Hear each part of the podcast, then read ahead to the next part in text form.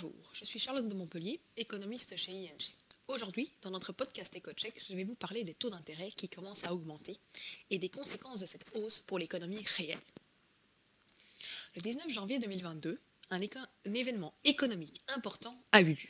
Le taux d'intérêt des obligations de l'État allemand à 10 ans, qui est en fait le taux à long terme de référence dans la zone euro, est repassé en territoire positif, une première depuis mai 2019.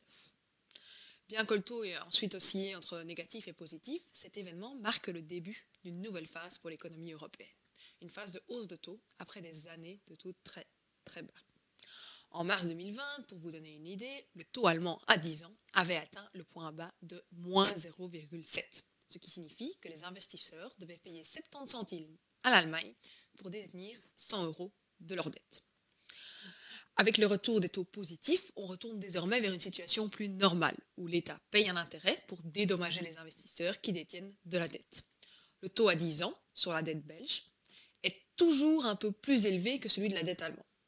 Il avait quitté le territoire négatif depuis décembre et a atteint le 19 janvier 2022 le niveau de 0,3%.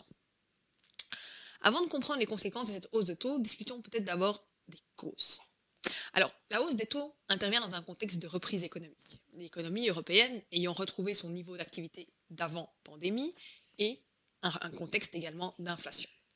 Poussée par la hausse des prix de l'énergie, l'inflation a en effet atteint 5% en décembre dans la zone euro, son niveau le plus élevé depuis la création de l'euro.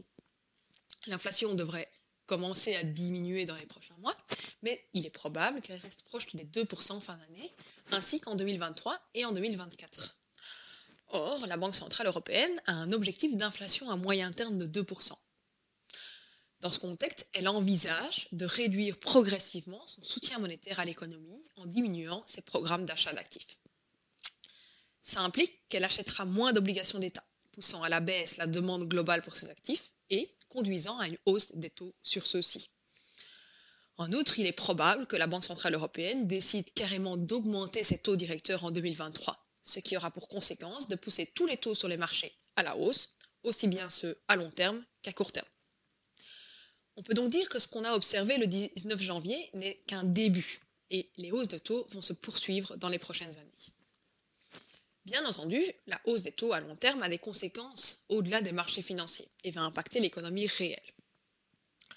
En effet, elle implique d'abord que les États vont payer plus cher pour s'endetter dans le contexte actuel où la dette publique a explosé pendant la pandémie, ce sont des frais supplémentaires malvenus pour les budgets des États.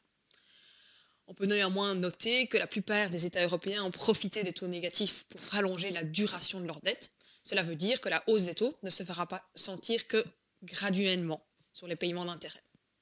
Cependant, il ne faut pas oublier hein, que la hausse des taux pourrait signer le retour des inquiétudes sur les niveaux d'endettement des États, notamment des pays du sud de l'Europe tels que la Grèce ou l'Italie. Et pour éviter de telles inquiétudes, la BCE va probablement agir de manière très, très progressive.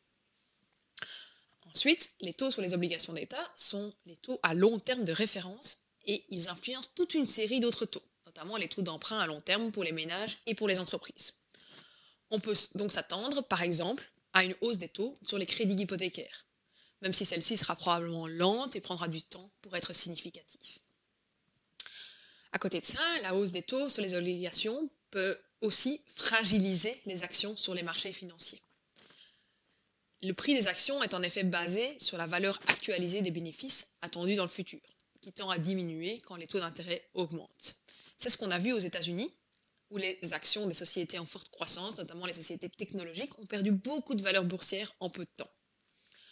En conclusion, on peut dire que le retour des taux à 10 ans territoire positif marque le début de la fin d'une époque de taux négatifs.